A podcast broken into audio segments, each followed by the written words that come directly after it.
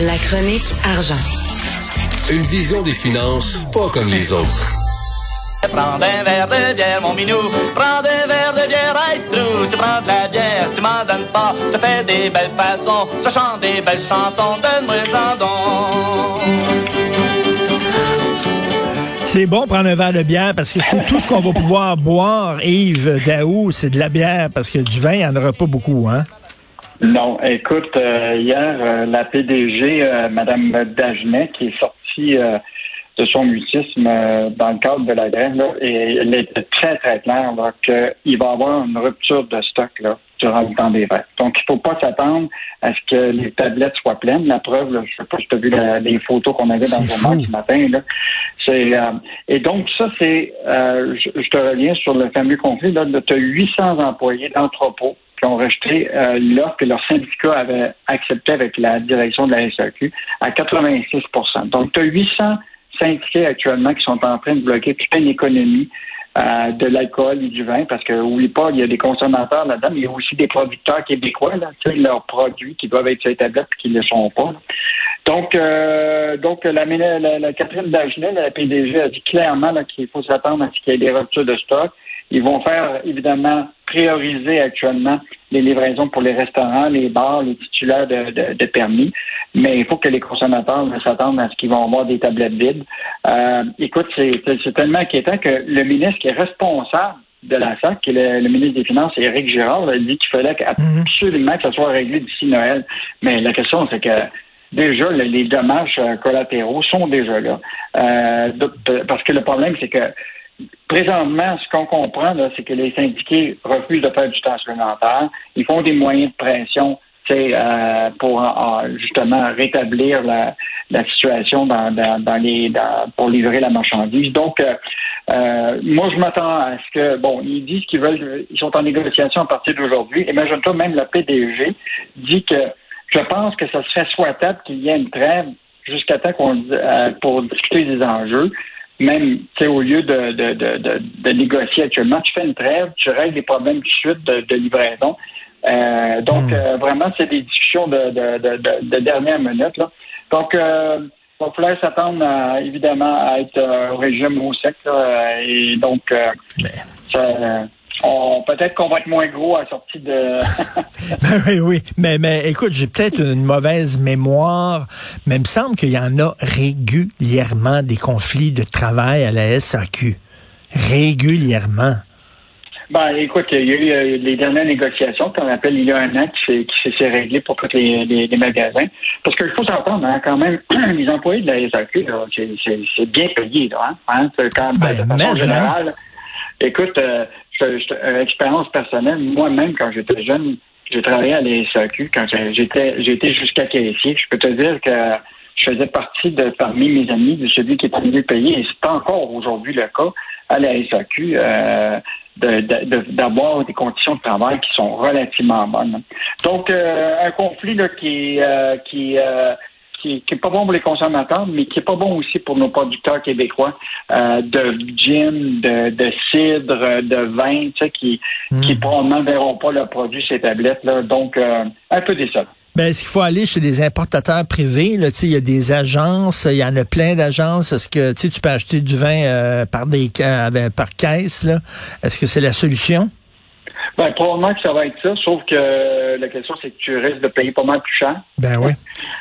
Puis, euh, parce que les- C'est pas des vins, c'est pas des vins bas de gamme qui ont, eux autres, ces non, gens-là. Non, c'est- non, non, non, non. Puis il y a quand même du bon vin, là, tu sais, à moins de 15 puis même à 15 et 20, mais là, on reste pas de les retrouver ces, ces, ces tablettes-là. Euh, donc, euh, on veut voir les, les négociations euh, se poursuivre ce matin entre la direction de la SAQ et le, le syndicat. Puis, euh, mettons là, qu'il est quand même minuit moins quart. Donc, euh, comme on disait tantôt, peut-être que ça va être juste de la bière qu'on va prendre. Ben oui, ben écoute, on s'en reparlera demain parce que après l'émission, l'émission ici se termine à 10h30. euh, Je saute dans mon auto et je vais à la SAQ essayer de faire le plein. J'ai hâte de voir euh, ce qui ce qui ce qui reste exactement euh, là-bas. Euh, écoute, on savait qu'on avait un ministre responsable du retour des Nordiques, Monsieur Éric Gérard. Là, ça a l'air qu'on va avoir un ministre responsable du retour du baseball professionnel. Écoute, ce dossier-là le rebondit encore. donc, la balle n'a pas fini de, bondir dans le cas des, contribuables. Donc, ce qu'on comprend, c'est que le ministre de l'Économie, Pierre Fitzgibbon, là, actuellement est devenu le ministre du baseball. ils ont eu des rencontres avec déjà avec le groupe de baseball de, de Brockman. Donc, il y a eu une première rencontre le 22 février 2021. Il y aurait eu des discussions par la suite. là, la question, c'est qu'il dit il y a il n'y aura pas de troisième stade dans le bilan du gouvernement du Québec, mais plusieurs scénarios sont à l'étude. Puis il y a une implication financière du gouvernement du Québec dans le projet qui serait conditionnelle aux retombées économiques, qui serait plus importante que les coûts. Qu'est-ce que ça veut dire? Euh, c'est euh, parce que là, les, tant que les contribuables voient pas c'est quoi les scénarios, c'est difficile de, de nous pour juger. Mais là, il y aurait plusieurs scénarios sur, sur la table, euh, dont potentiellement un, un prêt pardonnable, un mélange de scénarios là, qui pourrait monter jusqu'à 300 millions. Euh, mais là, euh, écoute, évidemment, toutes les partis d'opposition se sont déchirés la chemise hier là-dessus en disant, écoute, pendant que nos hôpitaux, notre service de santé euh, craquent. Mais il y a vraiment pas moins que là-dedans, là, c'est toute la question de la transparence. Tu sais, depuis une semaine, depuis deux semaines, les députés de l'Assemblée nationale de, l'opposition demandent au ministre Fitzgibbon de dire clairement où il est intervenu dans des dossiers de dérogation pour le fameux programme PAC, là, pour aider les entreprises qui n'étaient pas dans le programme puis pour lequel lui s'est intervenu. On n'a toujours pas la liste des 10. On ne sait pas exactement ce qu'il a mmh. fait. Euh, puis là, ben là, tu vois, il y a toutes les discussions de derrière euh, des, portes closes là, sur euh, le fameux dossier du baseball. Donc, euh, hmm. c'est clair là, que moi, personnellement, je pense que c'est dans la poche pour euh, les Brockman. La, la, question, c'est quand est-ce qu'ils veulent l'annoncer, parce que là, c'est peut-être pas un bon moment de l'annoncer à cette période-ci, mais mettons que Legault avait déjà dit, et le Fitzgibbon avait déjà dit qu'il voyait l'idée du baseball, du retour du baseball à Montréal, une bonne idée. Donc, euh, je pense qu'on on est pas mal cuit, je pense. Et si t'entends Roger Brulotte crier, là, c'est parce que c'est, c'est l'affaire est dans le sac. Mais écoute, euh, Yves, il euh, y a des gens qui se posent la question, là. Euh, ils demandent 300 millions de dollars d'aide, les Bronfman. Si leur projet est si extraordinaire, si c'est si fantastique, parce que c'est ça qu'ils disent du gouvernement, c'est génial ce projet-là, vous allez pas perdre une scène, vous devez investir. Ben si c'est si génial que ça, pourquoi ils le mettent pas eux-mêmes, le 300 millions? Pour les Bronfman, 300 millions, c'est rien, là. Ben, c'est clair. Puis euh, la, question, c'est que le groupe de baseball, il y a d'autres actionnaires là-dedans qui sont quand même euh, importants. donc, euh, mais c'est toujours le même principe. Hein? C'est privatiser le profit, socialiser les ben, pertes. Exactement. Donc, avec, quand, mais il ne faut pas oublier là, que y a cette idée, on en avait parlé déjà, l'idée là, que j'ai l'impression que le stade lui-même est juste une pierre angulaire de tout un développement immobilier autour de Griffintown. Il y a beaucoup de propriétaires immobiliers là-dedans avec des condos qui, pour le moment, tu sais, euh, végètent un peu parce qu'il n'y a pas de développement là. Donc, l'idée, c'est de créer une espèce de deuxième centre-ville de Montréal dans Griffintown, là, ça, ça, suscite, ça fait saliver beaucoup d'investisseurs euh, immobiliers. Là. Donc, euh, je pense que le, le, dossier est, plus large que le baseball. Oui, c'est ça. Les autres, ils ont un projet vraiment immobilier. Je trouve que ça manquait de tours de condo à Griffintown. Tu trouves pas? Il semble qu'il n'y en a pas assez de tours de condo. Ça moi, je propose, moi, je te propose, Richard, tu t'achètes un condo à Griffintown à tel étage, puis quand il y a un court-circuit, la balle dépasse, tiens ta mitaine, tiens ta mitaine sur, dans ton, sur ton balcon, tu l'attrapes. Exactement. Je sais pas si avec des jumelles, ils vont pouvoir voir à l'intérieur du stand ce qui se passe. Écoute, on parle maintenant de la chronique de Michel Gérard. Lui, il a peur de, de, de, de la fuite des capitaux. Et ça, c'est vraiment une analyse intéressante. Michel est tombé sur un document euh, de l'économiste en chef de la Banque nationale qui s'appelle Stéphane Marion.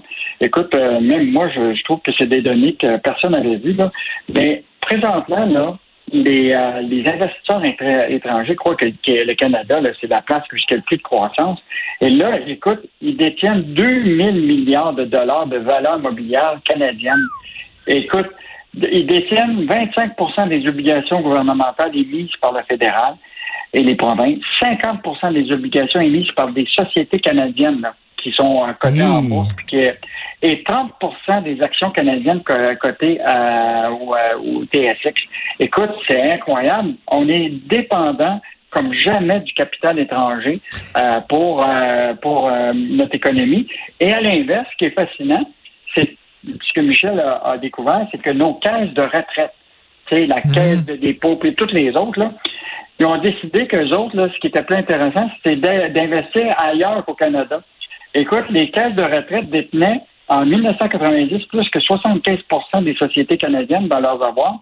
Toto, aujourd'hui, ça a chuté à 30% Ça veut que les étrangers croient à la croissance canadienne, puis euh, ils vont puis nos caisses de retraite, ils croient pas, puis ils investissent ailleurs. C'est incroyable, ça. Les étrangers investissent ici en disant ça, c'est vraiment c'est le deal du siècle, alors que nos caisses de retraite, eux autres, ils investissent à l'étranger. C'est vraiment, c'est n'importe quoi. Et d'être dépendant comme ça des capitaux étrangers, c'est un peu inquiétant parce que c'est eux autres, là, c'est eux autres, ils prennent la décision à un moment donné de tout vendre leurs actions puis tout ça, là. Pas ben, Rappelle-toi, euh, même au gouvernement américain, là, les bons du Trésor américain là, sont détenus en grande partie par euh, la, Chine. Donc, euh, imagine-toi, demain matin, la Chine décide de vendre toutes ses obligations euh, américaines. Le, gouvernement américain va être dans le trouble. Donc, c'est pas une bonne nouvelle de savoir que les étrangers sont de, on est de plus en plus dépendants de leur capital. C'est ça. D'un côté, les Américains lèvent la voix contre la Chine, haussent le ton, puis tout ça, mais de l'autre côté, euh, leur économie dépend de la Chine. La Chine les tient par les bijoux de famille. Fait que mm-hmm. c'est pas évident. Merci Yves Daou, on se reparle demain. OK. Bye. À demain. Au plaisir.